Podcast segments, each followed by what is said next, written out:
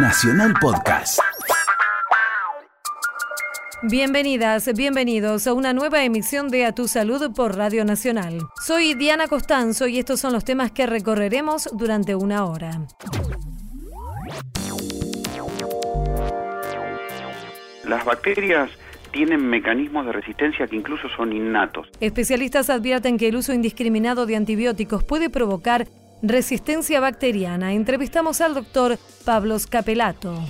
Esta es una unidad que la dosis radiante baja drásticamente. Está disponible en la Argentina una nueva tecnología para el diagnóstico de cáncer de mama.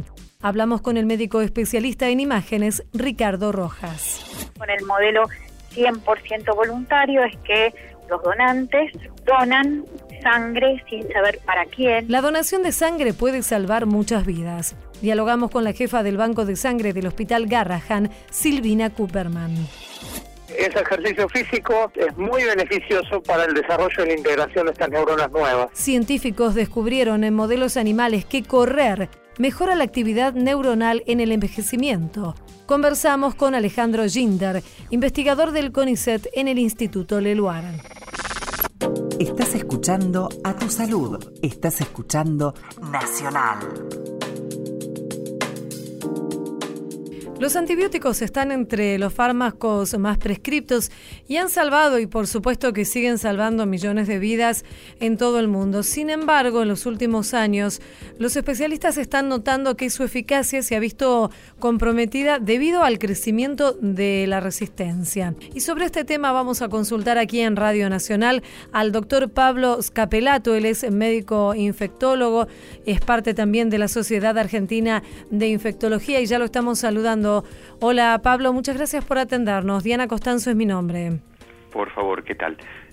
Pablo, en principio, eh, ¿cómo, es, ah, cómo ha sido brevemente eh, la historia de los antibióticos en cuanto a cómo comenzó a conocerse su efectividad para curar infecciones que hasta el momento de su descubrimiento no tenían solución, ¿cierto? Sí, eh, a ver, el, primer antibiótico que se conoce es la penicilina. En el año 1929, Fleming publica su primer artículo sobre el, descubrimiento de este esta molécula, esta esta droga que venía a salvar, a, a, curar a todas las infecciones. este Y la verdad es que tan pronto como uno o dos años después ya se estaban, y, y, mucho antes de que se comercializara, porque él comunica el descubrimiento, pero no se empieza a comercializar hasta la década del 40. Mucho antes de que se comercializara, de que se hiciera pública el uso de la penicilina, ya se empiezan a comunicar los mecanismos de resistencia a la penicilina. Así que la verdad es que el fenómeno de la resistencia es tan viejo como los antibióticos, porque la verdad es que tenemos que pensar en bacterias que hace millones de años que están adaptadas a sobrevivir de distintas formas a, todas las catástrofes climáticas que ha tenido el, el, mundo conocido, insisto, desde millones de años, contra la vida que tienen los, los antibióticos en la Tierra, 70, 80 años. Esta es la realidad y sucesivamente se han inventado o se han descubierto moléculas de antibióticos que las empezamos a usar y los, los gérmenes empezaron a hacerse resistentes a estas. Pero, digamos, este proceso también se ha visto incrementado por algunos factores como son, por ejemplo, el eh, sobreuso o el uso indiscriminado de estos medicamentos. Sí, exactamente. eso es así. A ver, las bacterias tienen mecanismos de resistencia que incluso son innatos, algunos ya son propios de estos. Esto es un fenómeno darwiniano de selección natural. Algunas bacterias en poblaciones minoritarias tienen esto incluidas en sí mismas. Nosotros ponemos antibióticos en, en la faz de la Tierra y estos actúan para aquello para lo que nosotros queremos tratar, pero también actúan sobre las otras bacterias que están. Es decir, yo quiero tratar un germen que me está produciendo una neumonía, una infección en el pulmón, pero yo tengo bacterias en mi piel, tengo bacterias en mi intestino, tengo bacterias en mis genitales externos, tengo bacterias en mi boca. Los antibióticos actúan contra el que me está produciendo la infección en el pulmón, pero también actúan actúan con todas esas otras que están en mi cuerpo y van seleccionando mecanismos de resistencia que se van pasando de unas a otras. Eh, lo mismo ocurre cuando se utilizan antimicrobianos en la sanidad animal, este, como para, para engordar animales, cosa que está bien demostrado que efectivamente así es. Eh, lo mismo se eh, ocurre cuando utilizamos los antibióticos en forma indiscriminada y, y sin demasiada razón. Entonces, no podemos, no debemos dejar de usar los antibióticos para lo que son necesarios. Pero que tenemos que tomar conciencia de que tenemos que usarlos menos este, y tenemos que usarlos solo para lo necesario. Esta advertencia la está realizando la Organización Mundial de, de la Salud porque dice que puede llegar a producir, si no se revierte esta situación, puede llegar a producir muchas más muertes en, de aquí a algunas décadas, ¿cierto? Sí, hoy ya tenemos en la Argentina, en el mundo también muchas comunicaciones, pero hoy ya tenemos en la Argentina eh, episodios de bacterias absolutamente intratables, que no podemos darle, no hay, no hay remedio que las cure, no hay remedio que las mate. La Organización Mundial de la Salud especula con que para el año 2050 las bacterias resistentes van a ser la primera causa de muerte. Esto es ponerla por encima de la enfermedad, de las enfermedades oncológicas, va, estar por encima de los accidentes de tránsito. La verdad es que el pronóstico, si no hacemos algo, eh, suena bastante sombrío. Y este, si no hacemos algo, ¿qué puede incluir? ¿Cuáles son las medidas que desde la ciencia, desde los profesionales, se pueden recomendar? Acá hay, hay varios puntos sobre los cuales trabajar. Creo que conciencia desde el Estado es el, es, el más importante porque a partir de ahí es que deben salir un montón de, este, de regulaciones.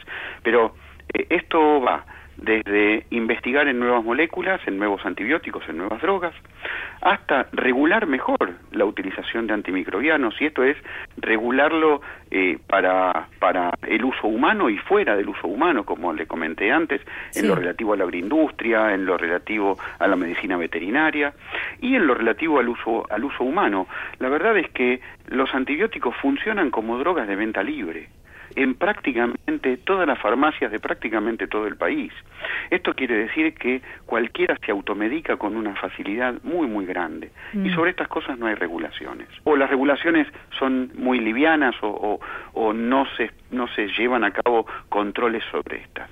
Este, y por otro lado, hay cosas digo, esto es un programa de radio y, y, lo escucha gente gente común. Esto, entonces, el mensaje para la gente es hacer cosas que nos lleven a utilizar menos antibióticos y utilizarlos mejor. ¿Y esto qué quiere decir? Esto eso es interesante, ¿no? Porque digo, eh, hay, toda una cuestión que tiene que ver, discúlpeme que lo interrumpí, digo, hay una cuestión que tiene que ver con, con la educación. Usted hablaba de en las farmacias uno va y pide y se lo venden.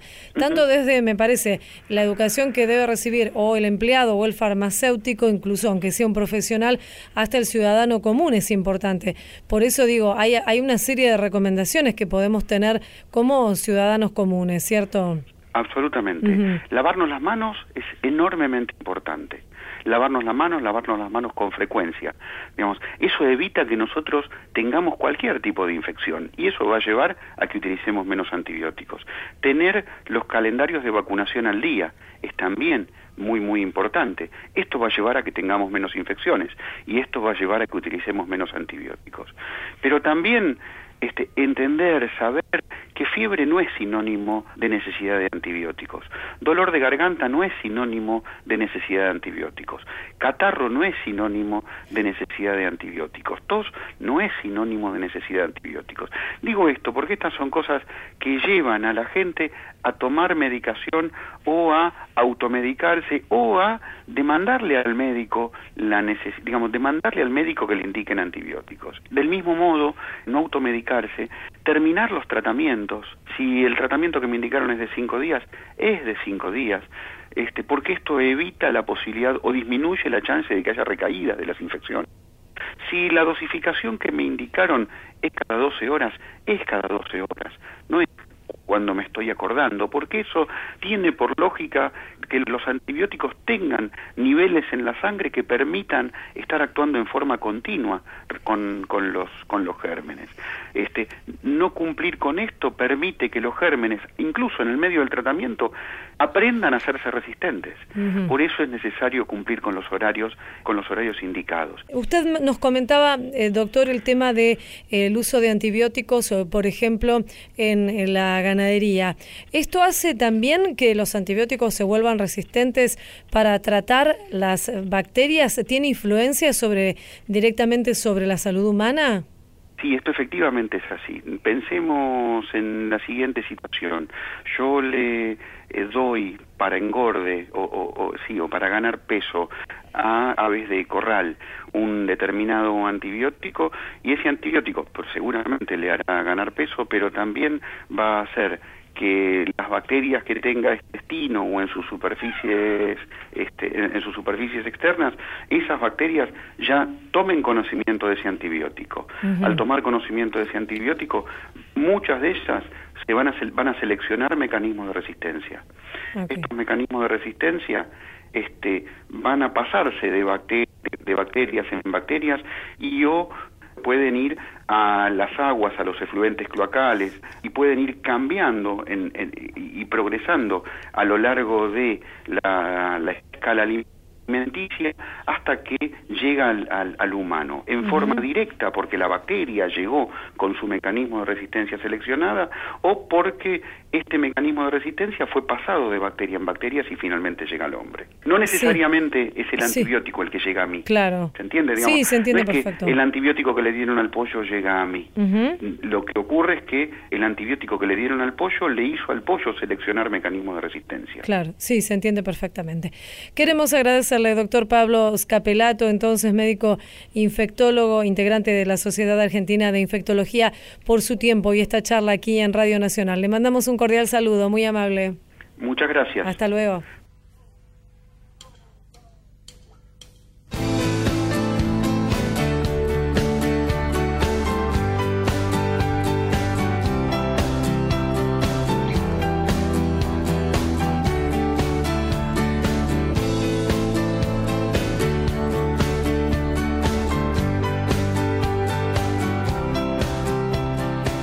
Seguí en Nacional. Escuchás a tu salud.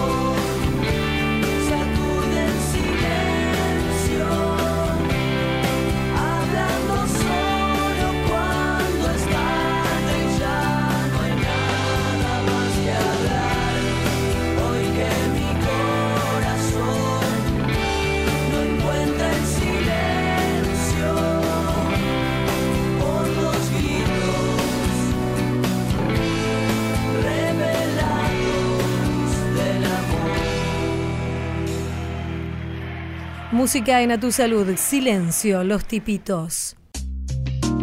Escuchás A Tu Salud por Nacional. La detección precoz permite tratar y curar el cáncer de mama en muchos casos, principalmente, según aseguran los especialistas, en los tumores más pequeños. Ahora se presentó en el país el primer equipo de tomosíntesis o mamografía 3D.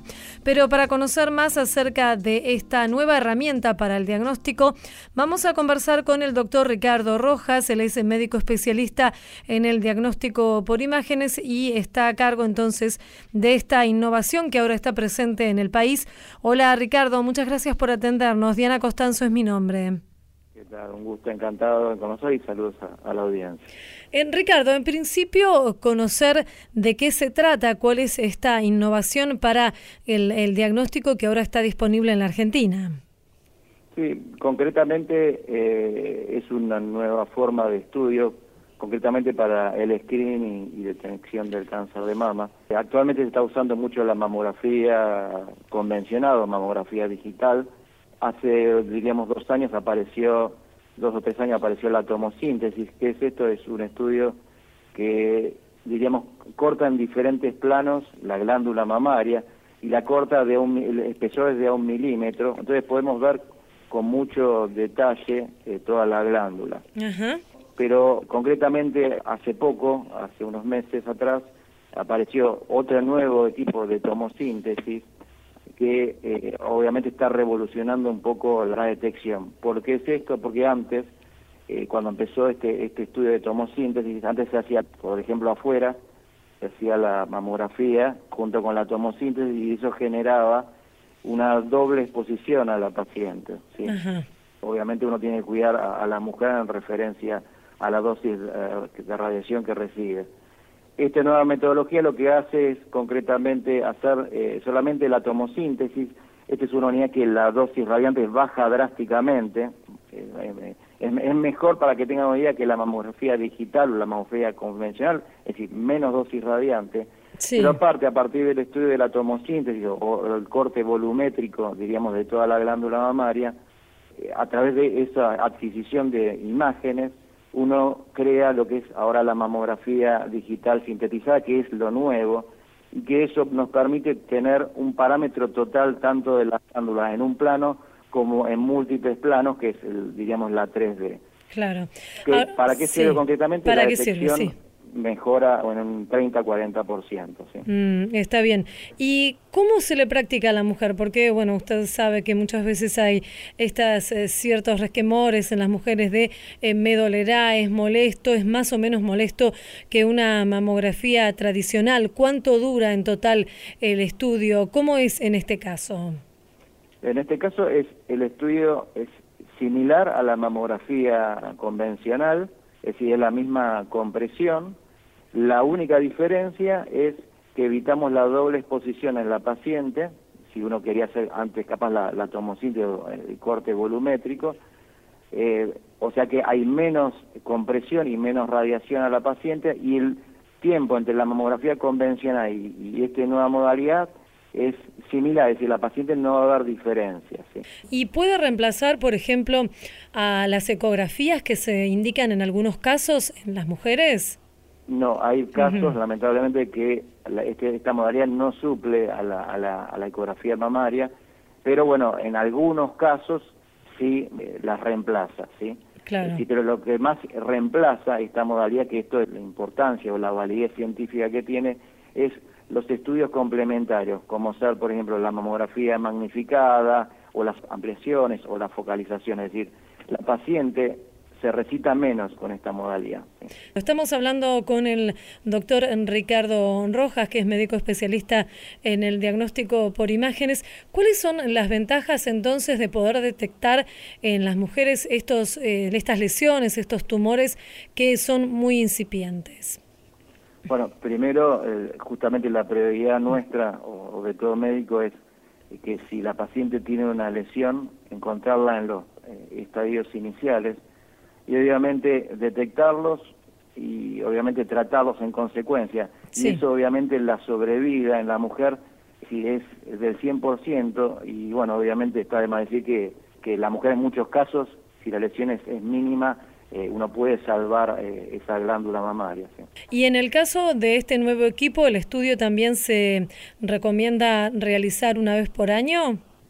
Exacto, es, decir, la idea es reemplazar a la mamografía convencional, ¿sí? Se mm. hace en forma anual, según el protocolo mundial, eh, más que nada que es la, forma de tamizaje o de screening para la detección. ¿sí? ¿Y aquí en el país había no había otros similares? ¿Es el primero que se instala? Eh, hay, hay otros similares, pero esta unidad, la diferencia que tiene es que realiza la mamografía digital sintetizada, ¿sí? es decir, ya prácticamente dejamos de utilizar la mamografía convencional y aparte la dosis radiante que emite esta, esta unidad es directamente muy baja, mm. decir que entre hacer hoy día una mamografía digital y, y un estudio de esta envergadura que le estoy comentando, esta modalidad porque la dosis baja un 40%. Y finalmente, eh, doctor, la experiencia que hay en otras partes del mundo ha demostrado que tiene mayor efectividad en, el diagnóstico de los pequeños tumores y por otra parte esto que nos cuenta que no expone tanto a las mujeres en, la radiación. Sí, concretamente esto nació mucho en, en los países nórdicos, en Europa, en algunos estados de Estados Unidos, y concretamente se está en esta mente usando esta modalidad de, control de toda su población y lo bueno, que esto es lo más importante, aparte de la dosis radiante y demás, eh, la detección aumenta un 40% sobre la mamografía convencional. Mm. O sea que ustedes vean el beneficio concreto que tiene. Que se pueden detectar 40% más de lesiones que con el estudio común, digamos, con el tradicional. Ah, exactamente.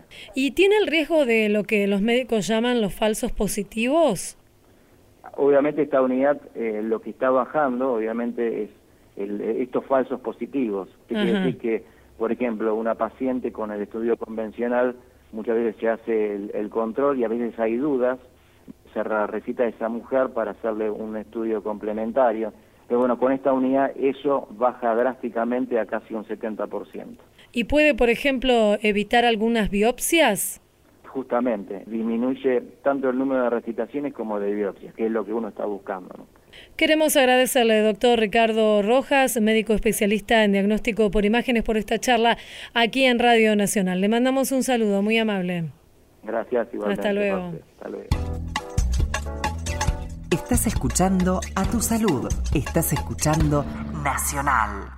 El PAMI recordó que a fin de mes vence el plazo para actualizar el padrón de personas con diabetes es en el marco del reempadronamiento que se realiza desde fines del año pasado. La obra social señaló que para continuar con su tratamiento los afiliados tienen tiempo hasta el 30 de noviembre para confirmar sus datos y diagnóstico con su médico de cabecera. Tienen que concurrir con los últimos estudios de control que corroboren su diabetes y el médico deberá completar el formulario con los datos del paciente e ingresarlo al sistema. Desde el inicio de la campaña, alrededor del 60% de los afiliados han actualizado su diagnóstico. Deben llamar al 0800-222-7264 o a la línea gratuita PAMI Escucha, que es el número 138, o también pueden consultar en la página web pami.org.ar. Allí están todos los datos que son necesarios para la actualización del padrón de personas con diabetes. En Nacional estás escuchando A Tu Salud. A Tu Salud. Con Diana Costanzo, por la radio de todos. Hace 103 años, el argentino Luis Agote se convirtió en el primer médico en el mundo que realizó una transfusión de sangre indirecta, sin que la sangre se coagulara en el recipiente que la contenía. Y hay que recordar que la sangre no se fabrica, no se compra ni se vende, y por eso es necesaria su donación. Vamos a conversar con Silvina Cooperman, ella es la jefa del Banco de Sangre del Hospital Garrahan. Hola Silvina, Diana Costanzo es mi nombre, muchas gracias por atendernos. Eh, Silvina, consultarla acerca de esta cuestión de la importancia de la donación de sangre y de ir paulatinamente hacia un sistema voluntario de sangre, que es el que ustedes, de donación de sangre, ¿no? Que es el que ustedes han implementado en el hospital eh, Garrahan. ¿Puede contarnos cuáles son las diferencias entre el modelo de reposición y el modelo de donación voluntaria? Sí, por supuesto. El modelo de reposición es el modelo por el cual una persona tiene que ir a internarse o operarse y le dicen que traiga cinco donantes, diez donantes para poder hacer la intervención. La diferencia con el modelo 100% voluntario es que los donantes donan sangre sin saber para quién y entonces de esa forma los familiares o los amigos del paciente no tienen que preocuparse por llevar donantes, sino enfocarse solamente en poder pasar lo mejor posible el momento que están atravesando. ¿Cómo es aquí en, la Argentina el, el, sistema de donación? Hay un sistema que no es completamente voluntario, pero ustedes sí lo implementan en el Hospital Garrahan. Sí, es así. En Argentina al momento hay un 25% de donantes voluntarios, es decir, donantes que donan para cualquier paciente que lo necesite. El resto son donantes que son solicitados a los pacientes.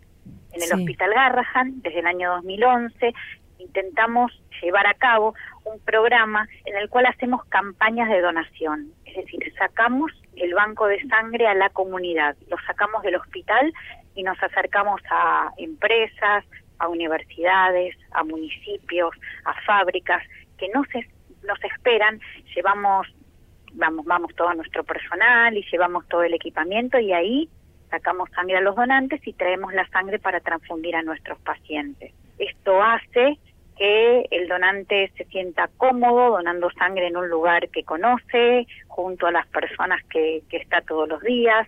Muchas veces el hospital es una barrera para la donación, porque en realidad no queremos ir a los hospitales, nos vincula con aquello que, que puede ser más triste o más preocupante.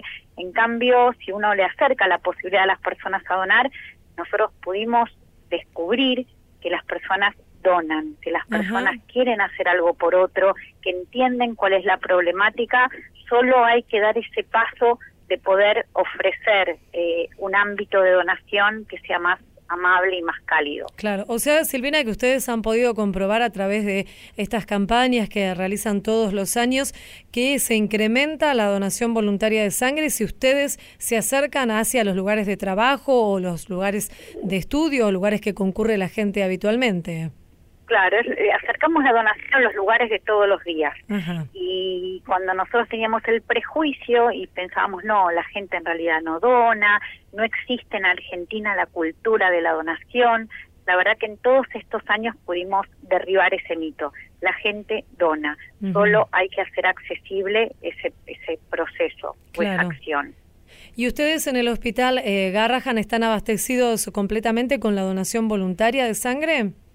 Es así, nosotros no tenemos sobresaltos de nuestro inventario, todos los pacientes tienen la sangre que necesitan gracias a los donantes voluntarios y también a los que organizan estas campañas, que son personas de la comunidad, son alumnos de las universidades, de las cuales hacemos talleres antes de ir a las colectas para explicarle a las personas cuáles son los requisitos para donar y qué va a pasar ese día que hacemos la campaña. Hacemos la campaña y, se acercan y, la verdad que cada campaña es como un día de fiesta, ¿no? La gente está muy contenta, la gente se siente muy feliz de poder hacer algo por otro que, la verdad que no se compra. No hay un, ser humano que done, no hay posibilidad que pacientes puedan atravesar enfermedades graves o cirugías o accidentes. ¿Quiénes pueden ser donantes?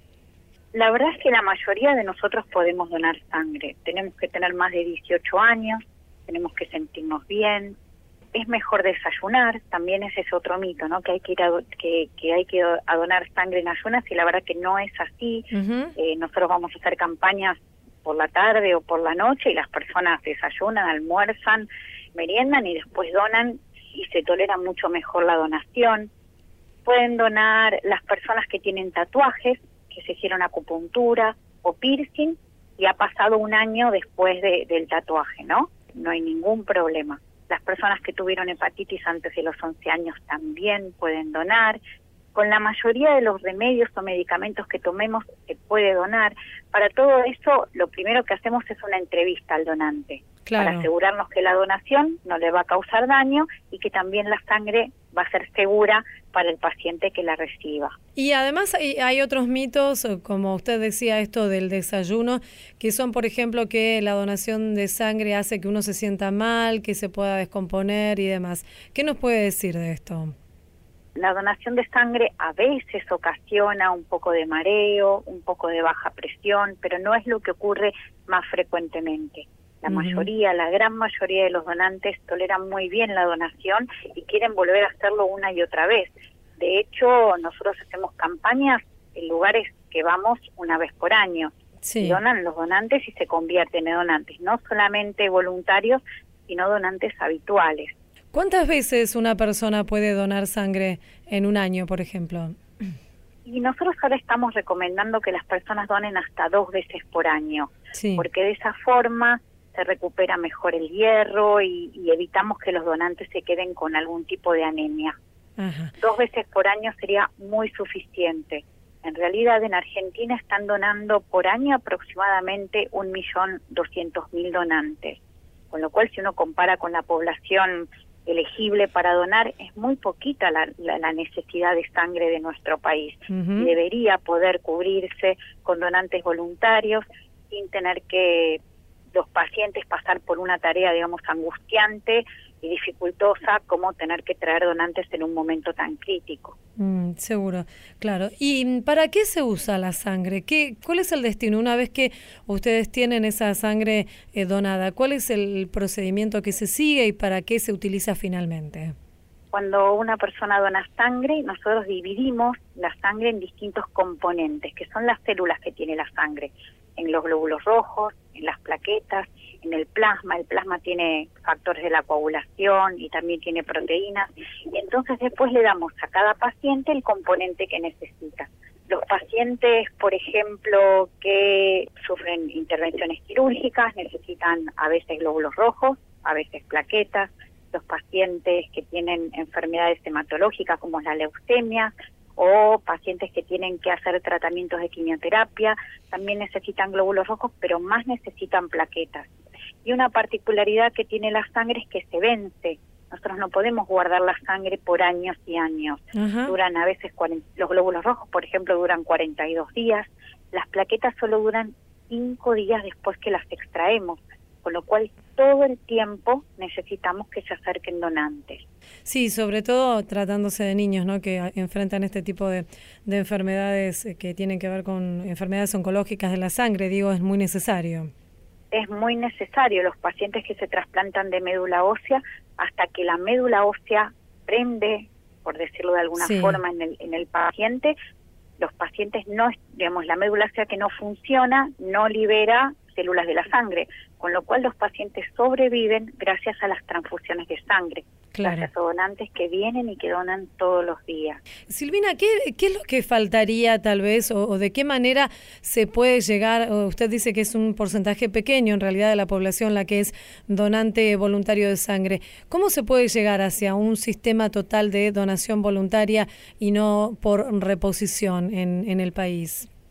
desde mi perspectiva, no es un cambio de la cultura solamente, sino un cambio en el sistema sanitario. Que el sistema sanitario sea proactivo, vaya a buscar sus donantes, vaya a hacer las campañas de donación en los, donde los donantes hacen sus actividades todos los días. Cuando hagamos este clic, el modelo de donación va a cambiar y esto está demostrado también en otros países las personas no se acercan a los hospitales. Lo que sucede es que el hospital saca el banco de sangre a la comunidad y facilita el acto de donar. Y las personas donan sin ningún prejuicio y sin ningún reparo. Es un, cambio en, en, la mirada y esto que usted decía, que muchas veces el hospital es, es una barrera para que la gente se, se acerque a, a, donar. Silvina, me gustaría que nos recuerde, eh, más allá de eh, las, las campañas de donación, pueden consultarse en, en la página del hospital. Ustedes tienen allí un listado de los lugares donde van concurriendo. Todos los meses nosotros actualizamos nuestro cronograma de, de salidas en las, a las campañas y todos los días salimos de domingo a domingo y estamos en algún lugar de, de la ciudad de Buenos Aires y también de la provincia de Buenos Aires. Esto lo pueden ver en la página del hospital, que es eh, www.garrahan.gov.ar. También tenemos un Facebook, que es el Facebook del Banco de Sangre Garrahan, y ahí está el cronograma de colectas para los que quieren acercar. Está bien. Además, pueden hacerlo en el Banco de Sangre, en el Hospital Garrahan. Atendemos todos los días, desde las 7 de la mañana hasta las 6 de la tarde. Y eh, Silvina, importante recordar esto que nos decía, que no es necesario para donar sangre estar, por ejemplo, en ayunas, sino que puede donarse perfectamente luego de, de haber comido, ¿cierto? Tal cual. Hay que desayunar muy bien, tomar mucho líquido, venir con el documento de identidad y hacer la donación que no lleva más de una hora, todo el proceso. Queremos agradecerle a Silvina Cooperman, jefa del Banco de Sangre del Hospital Garrahan. Le mandamos un saludo, muy amable. No, gracias a ustedes por la oportunidad de, contar eh, lo que hacemos y también, bueno, por supuesto agradecerle mucho, mucho a todos nuestros donantes y a los organizadores de campaña. Bueno, muchas gracias Silvina, hasta luego. Gracias.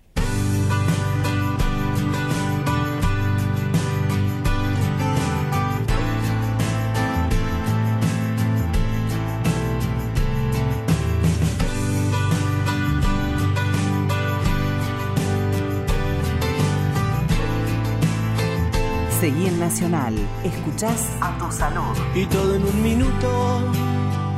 Yo estaba en la cocina, me abrazó por la espalda y me dijo al oído que le encanta ir a la cama conmigo, pero no quiere nada más. Encendí un cigarro y me a los ojos, abroche su camisa y se cruzó de piernas y le encanta ir a la cama conmigo, pero no quiere nada, nada más. Ella dijo y yo dije, no eres mi amor ella dijo y yo dije, no eres mi amor.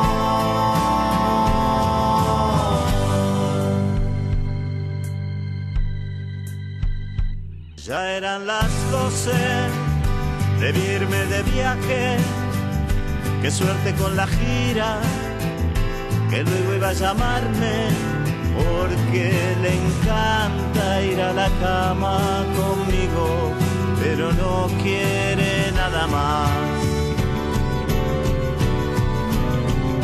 Me dijo yo te quiero, aquí está mi cariño, ahora no me atrevo, es que ya no somos niños, aunque me encanta ir a la cama contigo pero no quiero nada, nada.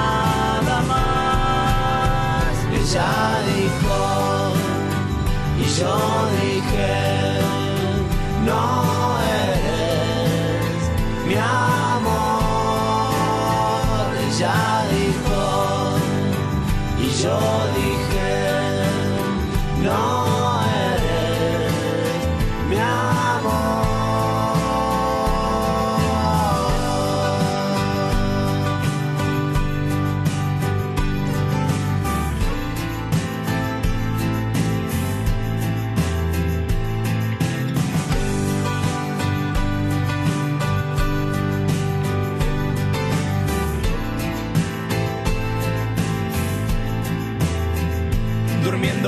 Casa, los jeans en el suelo mientras me abrazaba. Me dijo sonriendo, Manuel, me encanta ir a la cama contigo, pero no quiero nada, nada más. Ella dijo, y yo dije, no.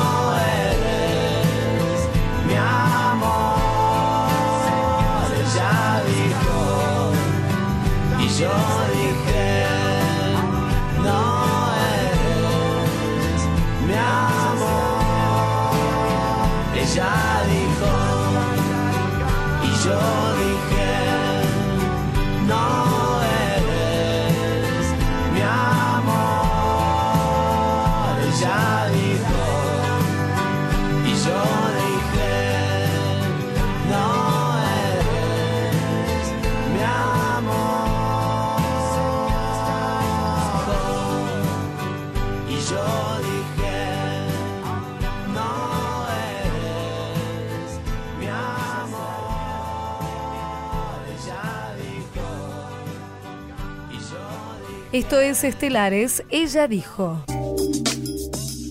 Estás escuchando a tu salud. Estás escuchando Nacional. Mucho se habla y se sabe acerca de los beneficios de la actividad física, sobre todo para la salud. Ahora investigadores argentinos descubrieron que correr promueve el desarrollo de neuronas nuevas.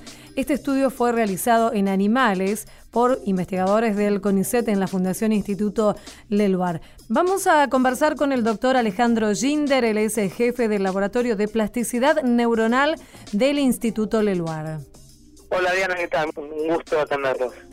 Alejandro, en principio, para conocer el, el, inicio de esta historia, nosotros contábamos lo que ha sido la conclusión de este estudio, pero ¿cómo se ha iniciado este trabajo dentro del marco de las investigaciones que ustedes realizan allí en el Departamento de Plasticidad Neuronal? Mira, hace muchos años que nosotros estamos estudiando la plasticidad del cerebro, porque lo que tratar de entender es cómo hace el cerebro para aprender cosas, para memorizar, cómo guarda la información, cómo procesa la información. Y uno de los temas que nos interesa, que se sabe hace mucho tiempo, es hay una región del cerebro que se llama hipocampo, que produce neuronas nuevas durante toda la vida. Y este, lo que nosotros venimos estudiando y preguntándonos es, ¿para qué le sirve al cerebro estas neuronas nuevas que produce? ¿Por qué es la única región que produce neuronas nuevas? Y hemos encontrado que estas células son muy especiales porque crecen durante muchas semanas. En, esto se hace en animales de laboratorio, obviamente no en humanos, pero los procesos en los cerebros de los mamíferos roedores que se estudian en el laboratorio de los humanos son muy parecidos. Y lo que nos preguntamos luego de muchos años es de qué manera el envejecimiento puede alterar este proceso. Sí. Entonces, lo que hicimos en este trabajo fue estudiar la producción de neuronas en animales viejos y vimos que las neuronas crecen mucho más lento, están como mucho más atrofiadas. Vimos que las neuronas crecen de forma atrofiada y muy lenta. Nos preguntamos si el ejercicio físico, que ya se vio de un montón de maneras distintas, que, que modula distintos tipos de plasticidad en el cerebro, cuál sería el rol en los animales viejos. Sí. Y lo que vimos es que los ratones eh, viejos, que igualmente hacen mucho ejercicio, si uno les pone una ruedita en la jaula, corren unos a 20 kilómetros por día, que ese ejercicio físico es, es, muy beneficioso para el desarrollo y la integración de estas neuronas nuevas. Uh -huh. lo, lo acelera mucho. ¿Qué es lo que les permite a ustedes estudiar esta generación de neuronas? ¿De qué manera lo estudian en el laboratorio? Claro, el tema es, en el cerebro tenés miles de millones de neuronas. ¿Cómo haces para encontrar a eso justo voy, las, claro. que, las que nacen nuevas en el cerebro adulto? Hay un montón de técnicas que te permiten, por ejemplo, una forma es en el cerebro del animal se hace una, una pequeña cirugía muy muy este, sencilla donde se inyecta un virus y el virus infecta todas las células que están proliferando, las que se están dividiendo, sí. las que se multiplican y les mete adentro una una proteína que es de color verde. Entonces lo que se ve es que todas las células que se están dividiendo en ese momento van a ser verdes. Uh -huh. Y cuando esas células que se dividen se, se transforman en neuronas y empiezan a crecer, crecen de color verde. Claro. Entonces uno puede ir a un microscopio y buscar las células verdes o rojas o de los hoy hay un montón de colores que uno puede usar para para marcar células. Ese es, es, un método que se usa mucho. Y eh, Alejandro, este estudio también eh, arroja conocimientos sobre lo que nos contabas, ¿no? El nacimiento de, de las neuronas nuevas. Muchas veces se piensa, si uno lo pone a, la consulta de, de, la gente en general, que el cerebro no produce nuevas neuronas en las edades adultas. En general, eh, en general es cierto eso, es cierto para la mayoría de las regiones. Estamos hablando de un fenómeno que pasa en una región muy particular, que es una región específica del hipocampo, que se llama giro dentado, que si lo mirás en el cerebro es como, no sé, más menos que la milésima parte del cerebro donde se producen estas neuronas.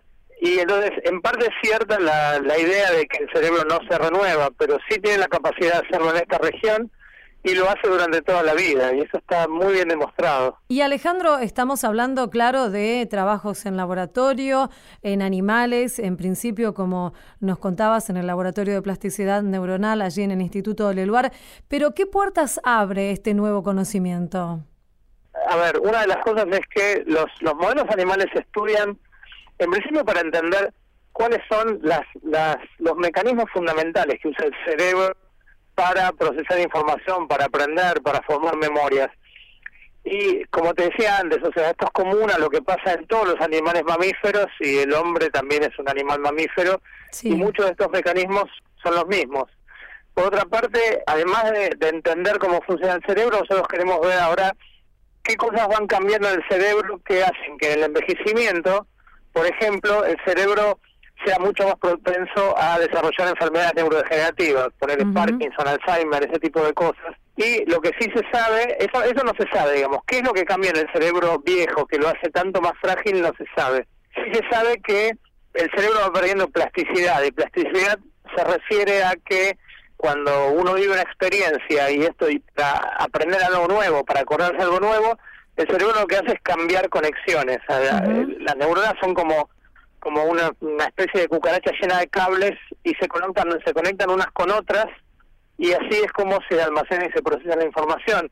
Cuando vos aprendes algo nuevo, hay algunos cables que se enchufan y otros que se desenchufan, o otros algunos que se enchufan más fuerte y otros que se enchufan más débiles. Esos son los principales cambios que hace el cerebro. En el envejecimiento esos cambios le cuesta más al cerebro hacerlos y por eso también es mucho más difícil aprender algo de viejo que de joven, ¿no? O sea, si vos querés ahora aprender a tocar un instrumento, después de los 50 años te cuesta mucho más que a los 6 años que tu cerebro es mucho más plástico.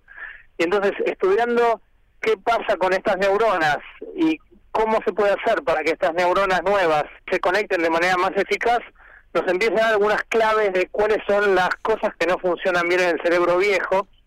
Y el próximo paso es ir a buscar los mecanismos que hacen que estas neuronas se conecten menos y cuando uno conoce los mecanismos puede empezar ahí a tratar de resolver los problemas. a revertir. La, filosofía como a revertir en caso de que se pueda revertir y combatir las enfermedades. Eso es como el objetivo a muy largo plazo del descubrimiento de los conocimientos fundamentales. Y Alejandro, ¿podríamos preguntarnos eh, tras estos resultados, por ejemplo, si el ejercicio físico puede mejorar la capacidad de, de aprendizaje durante el envejecimiento? ¿Es una pregunta posible? yo creo que a partir de nuestro trabajo, digamos, lo, más, lo que más nos llamó la atención a nosotros, que realmente no esperábamos ver un resultado así, es que, entonces, una neurona de un ratón sedentario viejo se ve como si fuera un arbolito que acabas de plantar. Y una neurona de un animal eh, viejo que hizo ejercicio físico es como un árbol lleno de ramas y de hojas. Realmente el impacto del ejercicio es enorme y a partir de ahí, digamos, si uno mira trabajos de la clínica, ayuda o no ayuda al aprendizaje. En general, en los humanos sí hay un montón de trabajos publicados donde eso mejora la capacidad de aprendizaje, de concentración y también se puede pensar en esto que eh, nos decías y que está relacionado con enfermedades que tienen que ver con lo neurodegenerativo como el Alzheimer o, el Parkinson. ¿Se podría pensar en que se puede, digamos, demorar el inicio de estas enfermedades o tal vez mejorar y, reparar el daño que, producen en el cerebro? Eso se puede pensar y en este momento hay muchos estudios clínicos haciendo ese tipo de cosas. Gente que está más hacer ejercicio, a utilizar más el, cerebro en actividades más, más conceptuales o, más intelectuales y viendo de qué manera eso puede o no retrasar el comienzo de las enfermedades neurodegenerativas. En este momento justamente ese tipo de cosas se está estudiando mucho en la clínica con, con pacientes. ¿Y cómo van a seguir los estudios de ustedes, el trabajo de ustedes allí en, en el laboratorio luego de los resultados que han obtenido? Y mira, ahora lo, digamos, lo que estamos mirando para adelante es empezar a, a entender los mecanismos, o sea, bueno, de qué manera el ejercicio físico hizo algo localmente adentro del cerebro que cambió a esa neurona, ¿qué es, cuáles son las, las moléculas que cambiaron en esa neurona que dieron la orden de desarrollarse y conectarse. Así que ahora para nosotros viene un desafío más de empezar a buscar moléculas y mecanismos muy específicos que controlan este proceso eh, más, más a nivel genético, te diría, de, control de, de la expresión de genes y de quiénes son los responsables de controlar todo ese programa que se activa a partir del ejercicio físico. ¿Hay otros estudios, otros grupos que trabajan en el mismo sentido eh, aquí en el país o en, el mundo? Sí, en, el mundo, eh, digamos, en Argentina la verdad es que no hay tantos grupos haciendo este tipo de cosas. En el mundo sí hay muchos grupos estudiando el envejecimiento, cuáles son los mecanismos que hacen que el cerebro cambie y qué cambia en el cerebro en el envejecimiento. Eso es algo que de muchísimo interés en el mundo de las neurociencias y también la generación de neuronas nuevas, porque digamos otro de nuestros proyectos tiene que ver con aprovechar la capacidad del cerebro de generar neuronas en esta región para después ver se puede forzar a generar neuronas en otras regiones que estén empezando a funcionar mal. Queremos agradecerte, Alejandro Ginder, jefe del Laboratorio de Plasticidad Neuronal del Instituto Leluar, por tu tiempo y esta entrevista aquí en Radio Nacional. Un saludo muy amable. Bueno, muchísimas gracias a ustedes. Hasta, luego. En Nacional estás escuchando A Tu Salud. Desde que te pareciste de repente todo parece brillar. Todas estas melodías no decían nada y ahora dicen más. Ah, ahora dicen más. Todo lo que me importaba desde tu llegada no importa ya. Lo que parecía difícil ya no representa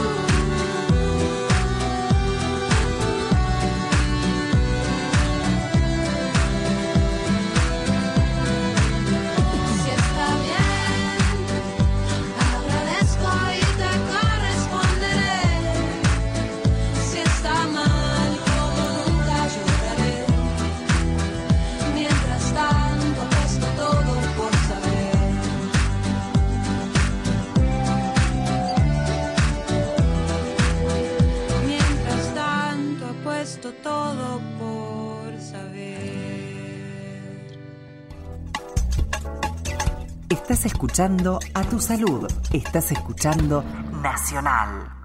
Mendoza reglamentó la ley para el uso medicinal del cannabis. La norma había sido aprobada a fines de marzo por la legislatura mendocina en el marco de la ley nacional que regula el uso de estos productos y su investigación con fines médicos. Esta reglamentación se suma a otras decisiones en el mismo sentido en otras provincias y también, por supuesto, a la del Gobierno Nacional. El gobierno mendocino estableció un marco regulatorio y el ente que estará a cargo será la Dirección de Investigación, Ciencia y Técnica. La norma permite el uso del cannabis para pacientes con epilepsia refractaria, que es una de las aplicaciones en las que se comprobó su eficacia. También se puede utilizar para paliar el dolor en enfermos con cáncer y también en otras afecciones. Esto fue A Tu Salud, un programa dedicado a los últimos avances en medicina, prevención y tratamientos. Hasta la próxima emisión.